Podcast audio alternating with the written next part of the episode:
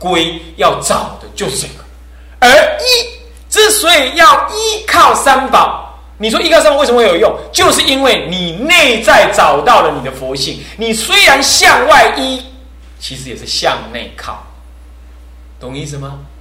所以这样就进成了。你去拜佛，请问拜谁？既是拜身外的佛，也是拜心内的佛。那你说，那这样子干嘛要雕刻一个一尊像在那里？像可以来引发你的什么庄尊重，引发你的意念，引发你的尊庄严跟尊敬之意，这样懂意思吗？所以这个像哦，烧不出舍利的啦，啊，是木头而已啦。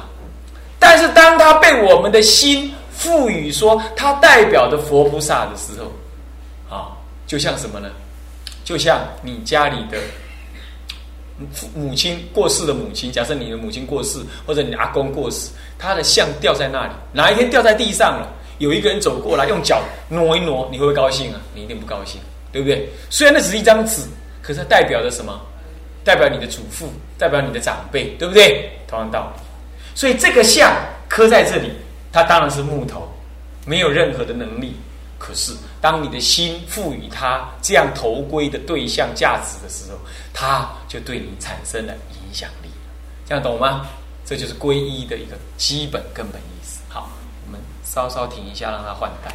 所以，啊，我们刚刚讲的皈依，那个皈啊，有两个意思，一有两个意思，大家知道对不对？好，现在我们把它斗起来。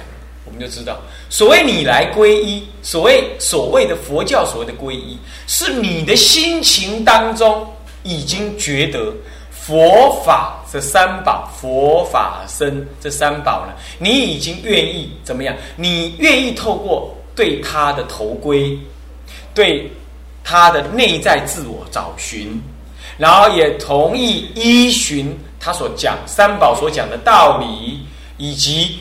在你懦弱的时候，心灵无有依止的时候，愿意对他做完全生命的投归，你愿意去礼拜，愿意去祈求，愿意去祷告，请他给你力量。然而，这个并不是神赐予你的力量，不是的。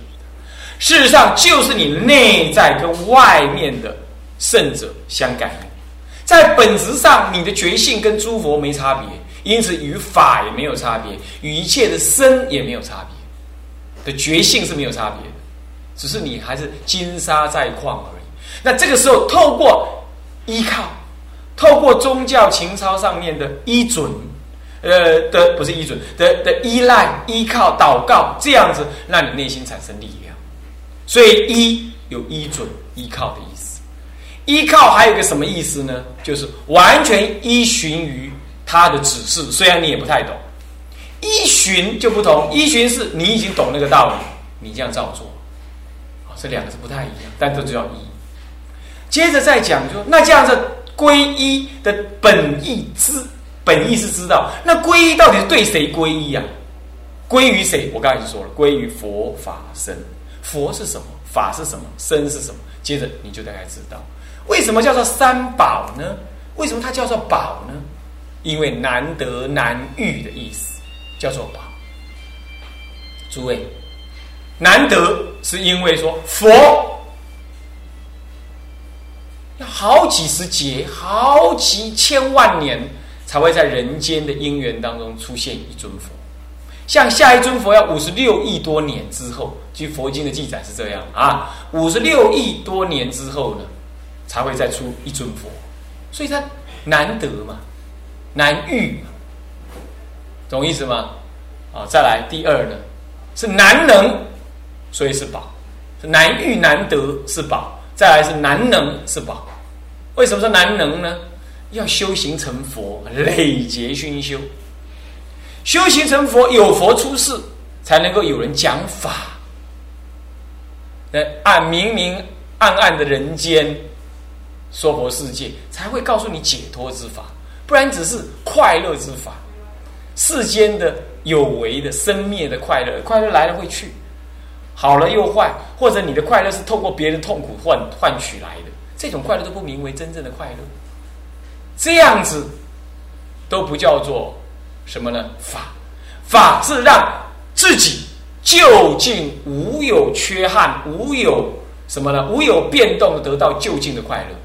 那也同时让别人快乐，这样子法才有真正的价值。要懂意思吗？那么这个也是要佛的开悟才讲解出来，所以非常的难得，对不对？还有出家人，难能也难得，难遇。所以出家人在这个世间上是少的啦，尤其在台湾，虽然看起来多一点，但是其实在国外，在这个世界上人口比例来讲，它是少的太少太少，对不对？好，他难能，你看怎么能法？你看要舍离贪爱、钱财、个人私属的一切社会价值的啊，道呃社会的呃那个人际的这些感情啊，都要舍，这是人间难舍之事啊，之物啊，他要舍，对不对？然后呢，一辈子要追寻什么呢？追寻一种清心寡欲的生活啊。老来呢，老了也没有儿女可以侍奉你啊，你得要自己在法当中安置，这是一件不容易的事，所以很难呢，是不是这样子？所以它稀少而难难有。还有，那好，这就是男人稀少，哦，难能可贵又又稀少的意思，所以叫名之为宝。还有第三个名之为宝的意思是什么呢？它能让我们解脱，是真正宝的意思，懂意思吗？它能让我们解脱，它能让自己，也让一切众生，一切我所最爱的人解脱，这才是宝的真正的意思。那你说，那其他宗教不也说解脱吗？其他宗教没有没很少说解脱这两个字，他说是什么？被上帝找去。或者回到天上去享福，他们这种讲法，那享福有真的假的？真的，不过有时而穷。就佛法的观念来讲，这种福都有时而穷，所以不名为什么真正的解脱。解脱是什么呢？佛法的解脱是指说，你得到了就近圆满的快乐，而且你的能力也像佛一样的就近圆满。不但如此，你所爱的一切人也都能就近圆满，或者你已经有能耐、有能耐让他就近圆满。好，这样懂意思吗？这样子叫做什么呢？这样子叫做解脱。啊，那就近圆满对诸位来讲可能太遥远。我只能告诉诸位，就是说，离开了轮回，离开了苦难，离开了恐惧，离开了怨恼，离开了一切人际之间的不愉快，也离开自己的生老病死的这种无奈，这样子名为解脱，大概你就勉强知道一下啊，是这样。好，这个名为解脱。所以说，在佛法的。宝三宝这个宝的真正意义，是因为让让一切众生皆得解脱的意思。那你说，哎，这样解脱还什么意思啊？这样没有人没有人爱了，哎，好像也不需要爱了。那好像也，嗯，哎呀，没有生老病死，好像人生怪怪的哦。有人也会问我这样，他问我说：极乐世界有没有电动玩具可以打？我说没有，那让我不去。还 有没有第四台可以看？没有啊，我不去。这不是笑话，真的有人问我这样。他说：“在人生就是要起起伏才爽快嘛。”从人的立场来说，哈，我不能说你的想法错，我不能这样说。可是从从快乐的立场说，你以为那是快乐吗？可是有更大的快乐，超过肉体的、男女的，超过饮食的，超过名利的那种快乐，是不可言喻的快乐。哎，你那个你不得。你说啊，人生这样才才像人生，对啊。可是那样人生不是真快乐的人生呢。诸位这样了解吗？所以解脱虽然没有电动玩具可打，虽然不再有男女，但是他的快乐超过这个百千万倍呀。那你要不要得？我真的不晓得说啊，说你要不要得了？要不要去求了？我真的不晓得。诸位这样了解吗？所以我在想。我在想啊，所之所以是宝，是因为三宝啊，它都能让你向解脱。那你说啊，讲起先远，对啦，讲起有较远啦。对你今日认为讲，我的人生都未歹咧，啊，就变啥白咧？这种人来讲，对于人生自觉的不错的这种人来讲，我跟他，我跟你们讲解脱啊，是是有点对牛弹琴的哦。但是呢，你还是听一听好嘞。为什么？天无三日晴，地无三里平。你要知道，这不是讲贵州，这是讲人生。人生是不能挂免战牌的，哦。哪怕你当总统、当皇帝啊，啊，予取予求于这个世间呢，还是有金钱、权位做不来的事啊，还是有你人生的恐惧跟遗憾的部分。诸位，所以啊，你听一听无妨。解脱不是一个可卖的东西，也不是来跟你今天做买卖。解脱，你可以备而不用。人生出现瓶颈的时候，你就知道什么是解脱了啊！所以你不妨听听啊！所以我想讲，三宝之所以是宝，我们回到刚刚那个主题来，之所以是宝，是因为它难得、难能、难遇，它能让我们解脱，所以名之为宝。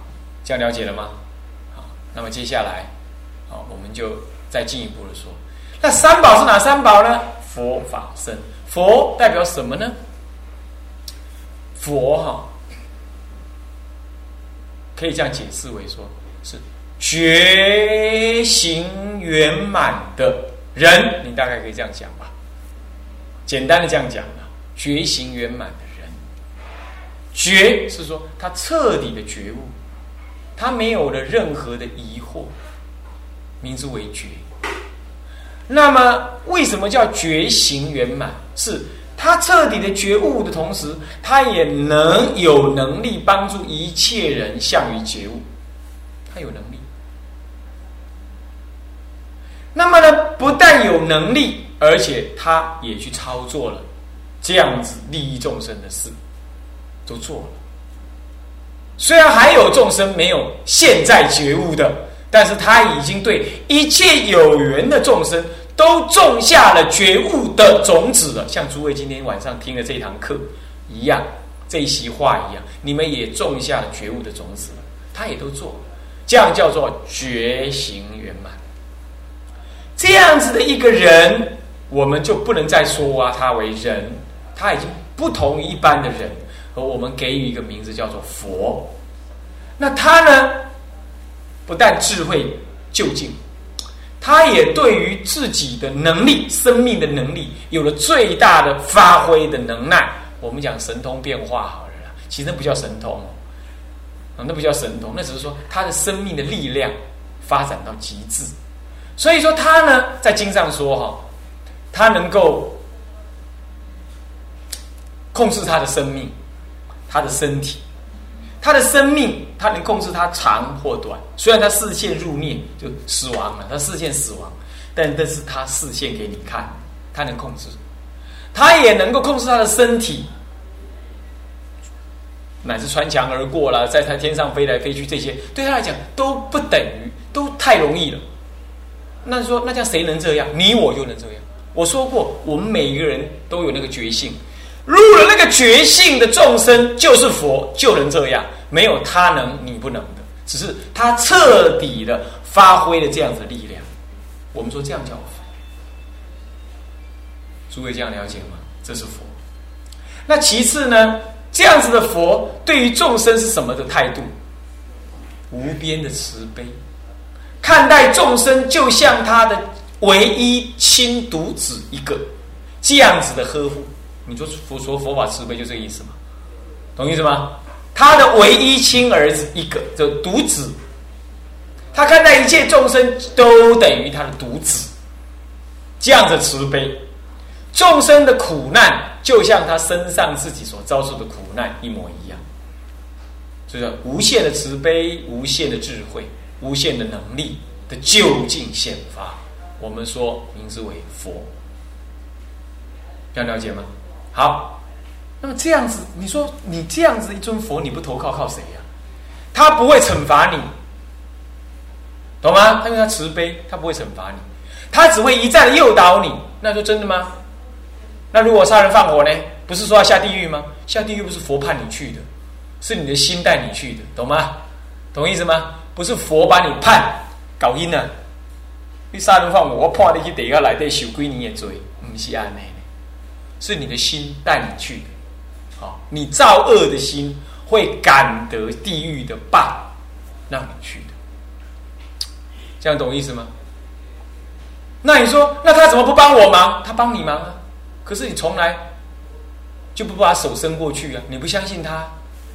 有一个故事是这样讲的，我觉得蛮好的。他说啊，他说有一个人呐，他常常去爬高山。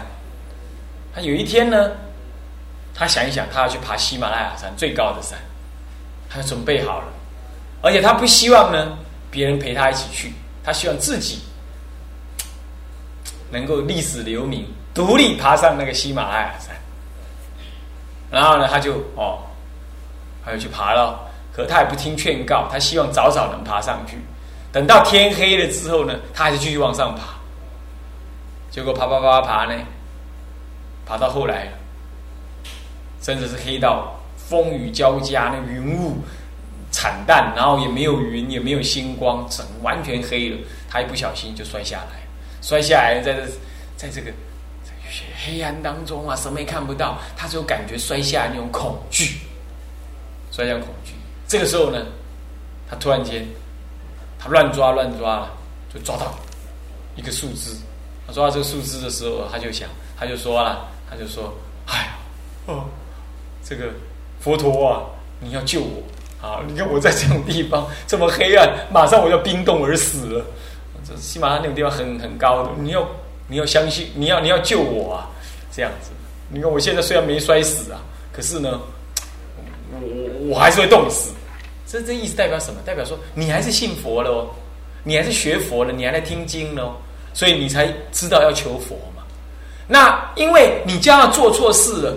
就像你就要摔入万劫不复的深坑里，你还有一点点觉性，所以你会抓到一根树枝抓着。可是呢，你又知道说你自己撑不了，所以你又求佛来加倍于你，你真的就求了。这个时候突然间是空中有声音，就跟他讲说：“你相信我吗？”：“我当然相信啊，帮我求你干什么啊？你赶快把我救上来。”好啊，那你就把手放开。那个狗给，我手放开，那手忘了摔到什么，我都摔死了。我手放开算了，我不信你了。然后呢，过了两三天之后呢，有一对那个什么救难人员呢，总算爬上来了，就看到什么了？就看到有一个人，就看到这个人呢，抓在那个树枝上面，离地十尺而已，然后抓着，然后就这样白白的冻死了。你听懂我意思吗？听懂我意思吗？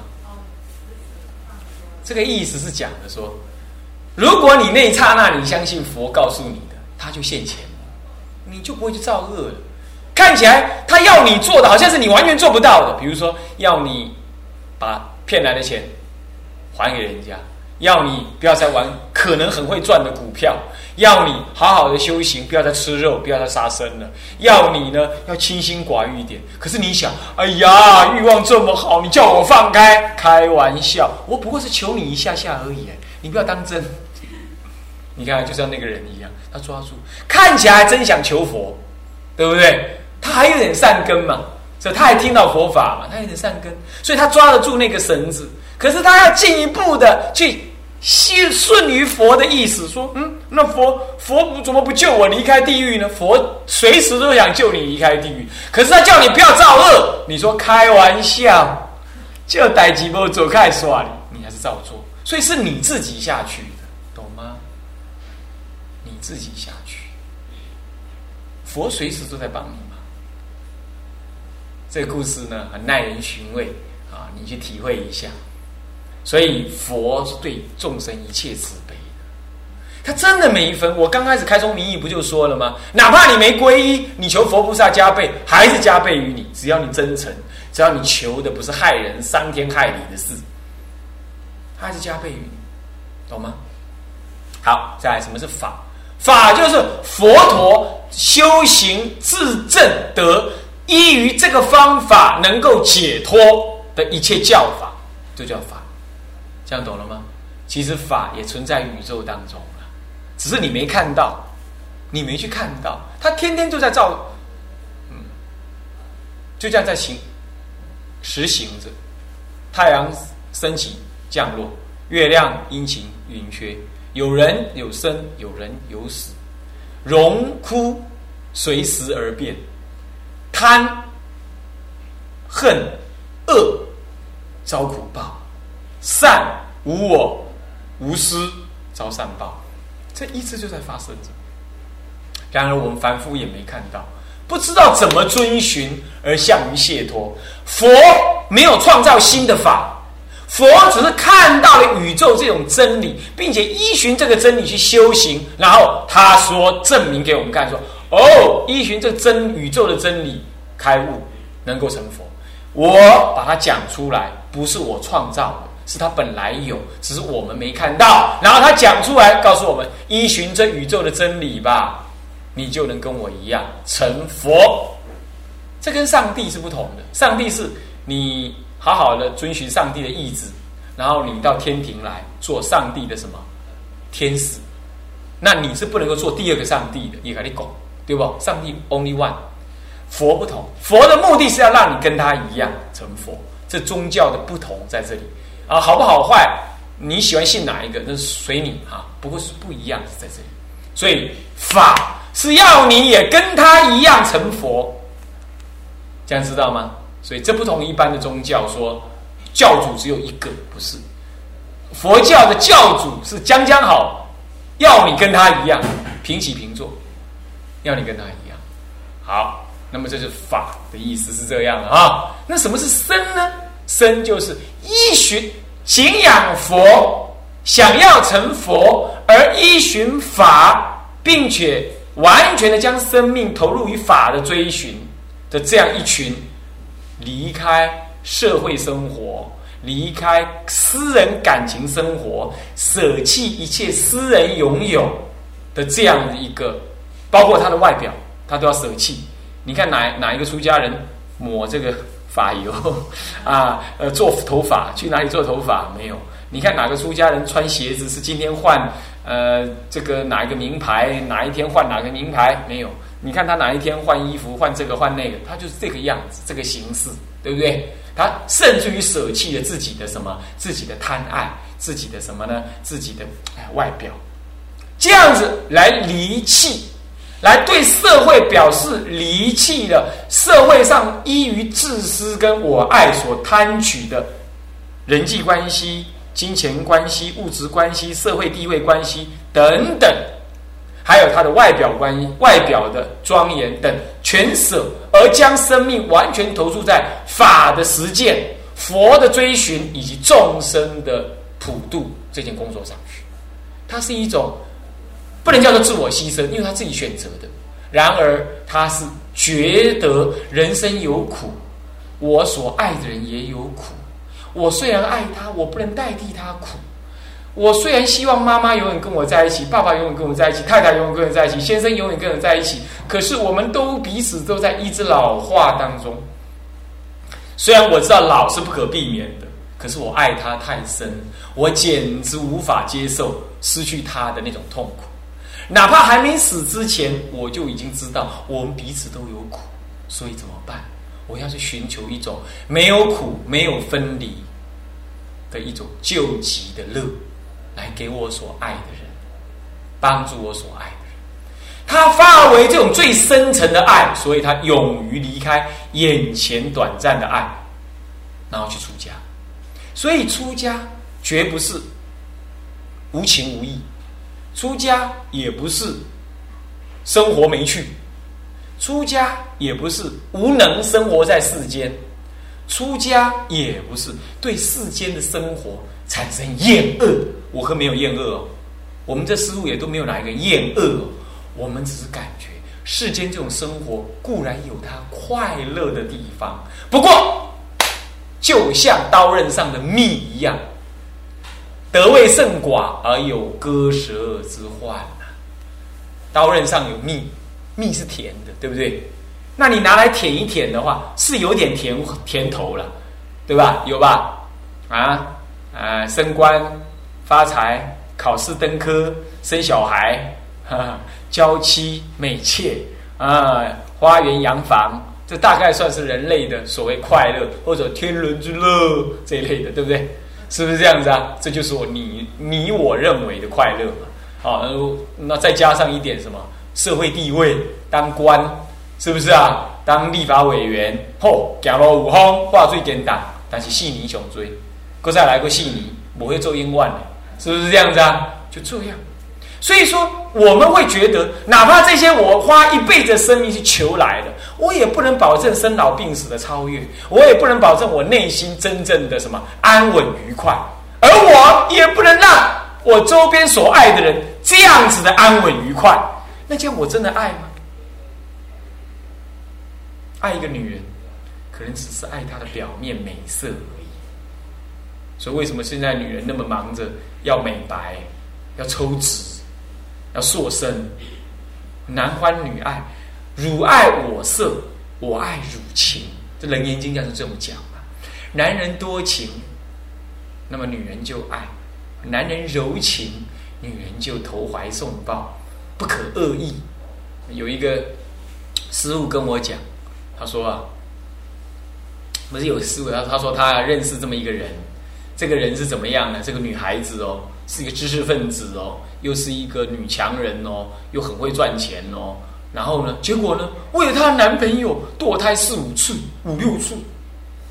那我说：哇，你这个信徒怎么会这样啊？那说这次又很恐惧啊，然后就有一次姻缘电话中，他就希望他是不是我能劝劝他，不要再这么傻乎乎的为男人做这种干这种事。我说你那个男的也太奇怪了，不讨你做老婆，那又要让你怀孕，这也太笨了吧！现在怀孕避孕的方法那么多啊。那个女的刚开始不讲，不讲。我说那你不讲，那那你打中电话来干什么？那你跟你你要你的师傅来帮你忙，他有他女众的皈依师傅了，帮你忙要干什么？